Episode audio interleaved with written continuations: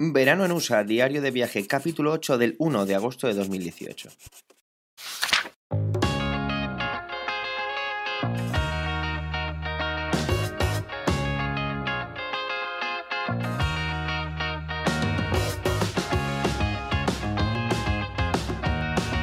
Hola y bienvenido a Verano en USA, un podcast de Milcar FM, un diario de vacaciones en el que yo, Javier, te cuento mi verano en los Estados Unidos. Ponte cómodo y disfruta conmigo de las aventuras que me van sucediendo.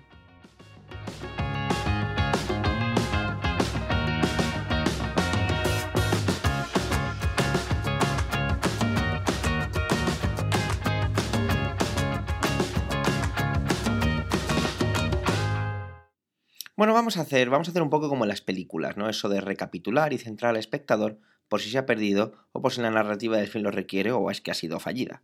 Llegamos a Chicago desde Madrid y fuimos directos a Evanston, esa ciudad de Clint Eastwood, perdón, de Clint Eastwood no, de Charlton Heston, para descansar y era una excusa así un poco para visitar el campus de Norwestern. Al día siguiente bajamos a Kokomo, cuartel general situado en el estado de Indiana, donde pasamos unos días entre familia, amigos, cerveza, comida y bueno, el retrete. Ubicarse es fácil, mira, coge un mapa de Estados Unidos y aunque si Chicago no te aparece nada más abrirlo, cosa que sería raro ya que es la tercera ciudad más poblada del país, aún así es fácil, porque mira, si coges los grandes lagos, el que está más a la izquierda es el lago Michigan, perdón, Michigan, en su esquina inferior, un poco más arriba de esa esquina, está Chicago. Si con el dedo vas bajando por la costa, más o menos cuando hayas recorrido esta parte de la costa empiezas a subir, pues ahí paras. Desde ahí trazas una línea vertical con tu dedo y verás que te encuentras con la ciudad de Indianápolis, capital del estado de Indiana. Y si vuelves a subir un poco por donde has venido, aparece un pueblecito llamado Kokomo. Bueno, pues ahí está el cuartel general. Una vez situados, vamos a seguir con el viaje. Y es que volvemos a Chicago. Esta vez vamos a visitarla y pasar unos días más en ella, aunque hace cuatro años ya la visité. El viaje lo hacemos en coche y no es mucho, la verdad es que no llega a tres horas de viaje. A esto hay que sumarle que el estado de Illinois es una hora menos que el estado de Indiana, por lo que encima da esa sensación de llegar antes a los sitios. Llevé yo el coche durante los dos primeros tercios del viaje y voy a contarte cómo es eso de conducir por aquí. Bueno, Indiana es más plano que una tabla, por lo que el paisaje es infinito. Y no es exactamente que te aburras, pero la monotonía se encarga de que te aburras. Es maíz a un lado y soja al otro. Ya está. No, espera, espera, espera, espera. Que aquí en el lado del maíz está la soja y en el lado de la soja el maíz. Madre mía, locura. La mayoría de los cultivos en este caso son usados para alimento del, ganado. Te encuentras así, casi salpicando el paisaje, unas casitas, granjas y cruzas algún pueblo. Pero bueno, ya digo, tampoco es que sea un paisaje que te enamore, ¿vale? Las carreteras de aquí son bastante rectas. Su organización urbanística es a base de cuadrados y eso hace que las carreteras, pues eso, sean rectas y cruces a base de stops, ya está voy a centrar las carreteras, quizá hagamos un capítulo sobre cómo son las, la, pues eso, la organización urbanística de este tipo de ciudades. Eh, son muy anchas las carreteras, muy muy anchas y hay que dejar espacio a los camiones y a las camionetas, lo que nosotros mal llamamos pickups, que son gigantescos. Dejé un pequeño vídeo manejando, bueno, manejando no, que eso sería en español de Latinoamérica, conduciendo el hermano de Monamu, un Dodge Ram 1500 de 5,3 litros, pero ahí lo tenéis el vídeo para que lo veáis. Lo que me da la atención a mí son el tema de los stops y cómo se van dando paso unos a otros. Y es que no tiene tanto que ver con el hecho de una prioridad de mm, hacia la derecha o no, sino el que ha llegado antes al stop es el que inicia la marcha. Entonces, no me ha pasado ya varias veces que llegó un stop en el que incluso es un cruce de cuatro y el stop, y llevamos cuatro coches al, stop desde diferentes lados, pues el que inicia, yo a lo mejor he sido el tercero en llegar, pues inicia la marcha el primero, luego el segundo, luego yo y así sucesivamente. Es muy, muy curioso cómo funciona. La gente de los pueblos va bastante tranquila. El límite suele ser de unas 20 millas, perdón, suele ser, no, el límite en ciudad es de unas 20 millas por hora. Que son uno, si una milla es 1,6 metros, pues te haces más o menos el cálculo. El límite en carretera secundaria puede ir hasta las 50-55 millas y la locura es en las autopistas donde el límite puede ser hasta de 75 millas por hora. Lo de locura lo digo con bastante ironía, ¿vale? 75 millas para los coches, 65 para los camiones. Hablo siempre de Indiana, Illinois, que es donde he conducido por ahora, quizá en otras etapas de este diario veamos otros estados, pero si la memoria no me falla, también en Kentucky, creo recordar hace cuatro años cuando estuve, que, era más o menos así. Las carreteras están bastante machacadas, aquí los inviernos son muy duros y el asfalto sufre bastante. Y es que, aunque siempre hay obras, mm, por lo que me han dicho amigos de aquí, incluso la suegri, que no paran de hacer obras, no dan abasto, porque ya os digo que aquí los inviernos son, son bastante duros, con mucha nevada y mucha helada. Lo que sí están muy sucias, llenas de, rastros de, de restos perdón, de neumático y partículas en los arcenes. Me llama mucho la atención ya que no estoy acostumbrado.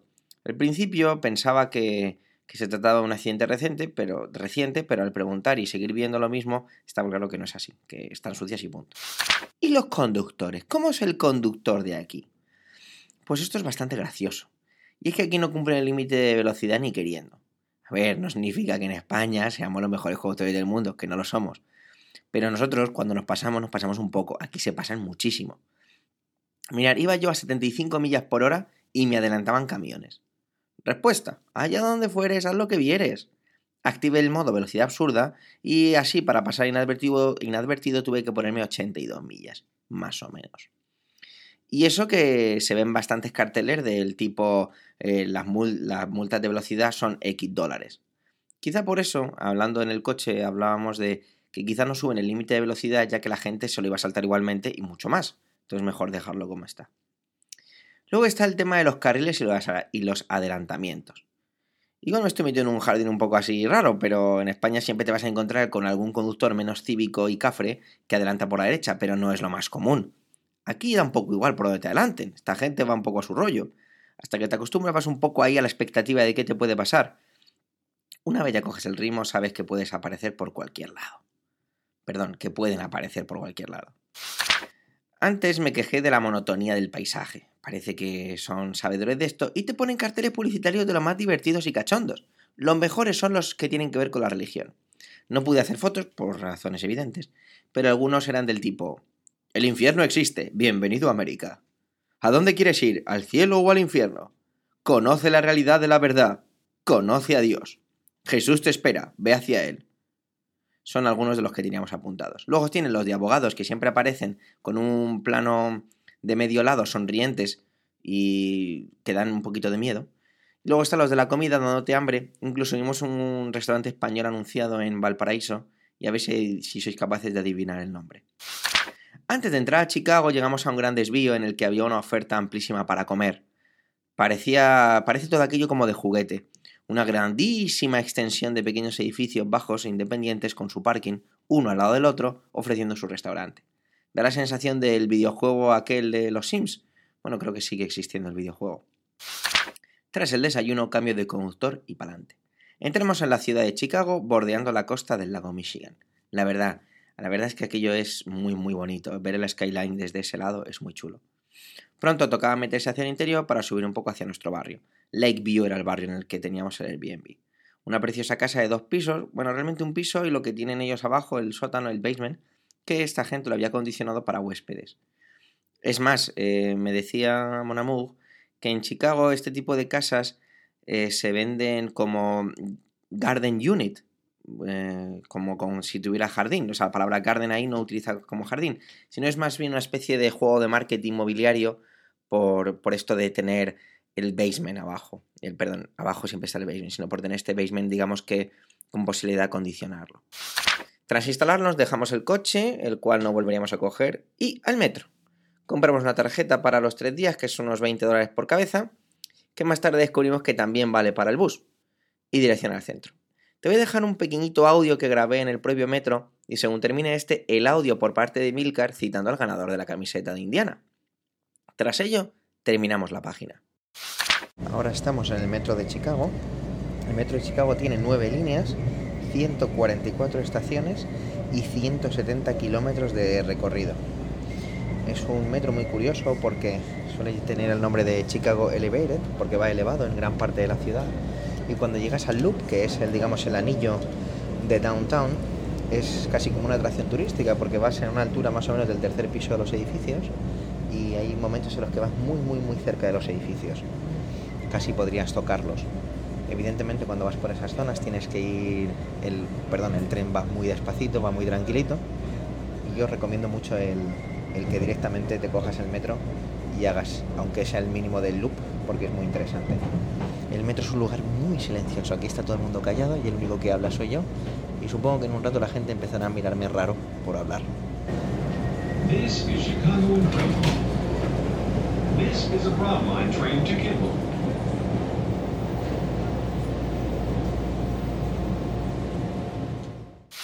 Muy buenas. Con respecto al concurso de la camiseta de Indiana, de este podcast, Verano en USA, eh, he visto los comentarios que se han hecho al post en Instagram de la camiseta y el comentario para mí ganador es el de Fer-2001, que dice, ojo cuando liberes los Kraken en USA. Esa cantidad de agua junto con un pequeño atasco genera consecuencias terribles. Hashtag por experiencia precisamente es el uso de una experiencia personal a la hora de un comentario en red social lo que ha motivado que Fer-2001 eh, para mí sea el mejor comentario de los que se han hecho a esta foto y espero que Fer envíe un mensaje privado a la cuenta de Emilcar FM en Instagram para darnos eh, su dirección postal y que eh, procuremos hacerle llegar esta camiseta lo antes posible.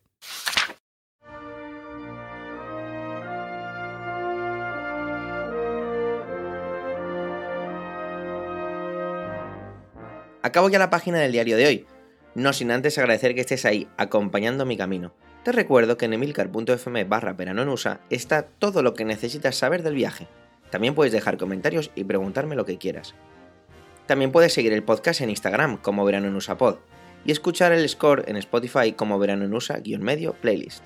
Espero que estés pasando un verano de escándalo. Hasta la próxima página de este diario, aquí, en Verano en USA.